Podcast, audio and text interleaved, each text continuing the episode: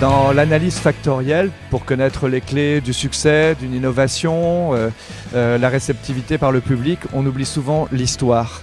Or, dans l'histoire, euh, il y a des enseignements sur les ruptures. Dans l'histoire, il y a de la répétition. Dans l'histoire, il y a des cycles.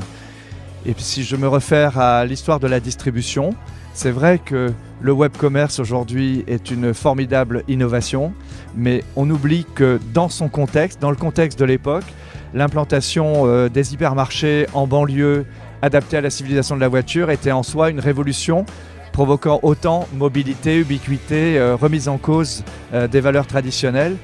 Et au lendemain, si on remonte encore plus, plus tard, la création des grands magasins, et si on remonte encore plus tôt, la création des grands magasins, des magasins à succursales, euh, le fait d'avoir un lieu fixe en centre-ville ou à l'extérieur de la ville, tout ça a profondément façonné des paysages urbains, l'aménagement du territoire. Et donc pour moi, ce qui est très important aujourd'hui, ce n'est pas simplement de modéliser ce qui est ou de ce qui va arriver, mais de tenir compte de cette euh, richesse d'enseignement que nous offre euh, le passé.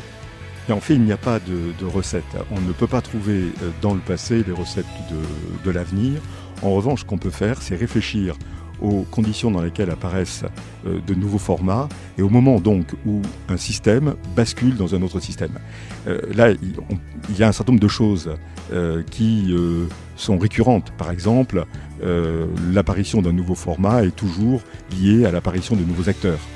Une innovation n'apparaît pas toute faite dans le cerveau d'entrepreneurs de, géniaux. C'est au contraire quelque chose qui demande de, l'expérimentation, des tâtonnements et qui ne se stabilise qu'au bout d'un euh, certain nombre d'années. Bah, du coup, dans la cuisine, c'est vrai que l'authenticité, c'est euh, quelque chose de, très important et on y revient euh, beaucoup aujourd'hui. Les, les, saveurs, les saveurs d'antan sont de plus en plus mises à l'honneur et elles sont recherchées par, par tous. Et il y a énormément de, grands chefs qui disent que finalement, les, les recettes qui mettent à l'honneur aujourd'hui, c'est des recettes qu'ils ont apprises avec leur grand-mère et donc c'est cet apprentissage qu'il qu ne faut pas oublier.